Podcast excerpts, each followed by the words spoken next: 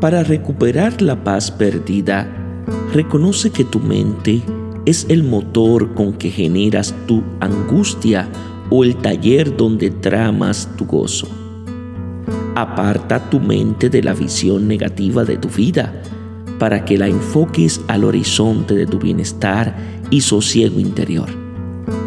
Haz el recuerdo de todos los bienes espirituales de que puedes disfrutar y de los frutos de tu inteligencia y de tu voluntad, para que rebosante de gratitud se los agradezcas a Dios con sentimientos de alegría y con la decisión de ponerlos al servicio de tus hermanos.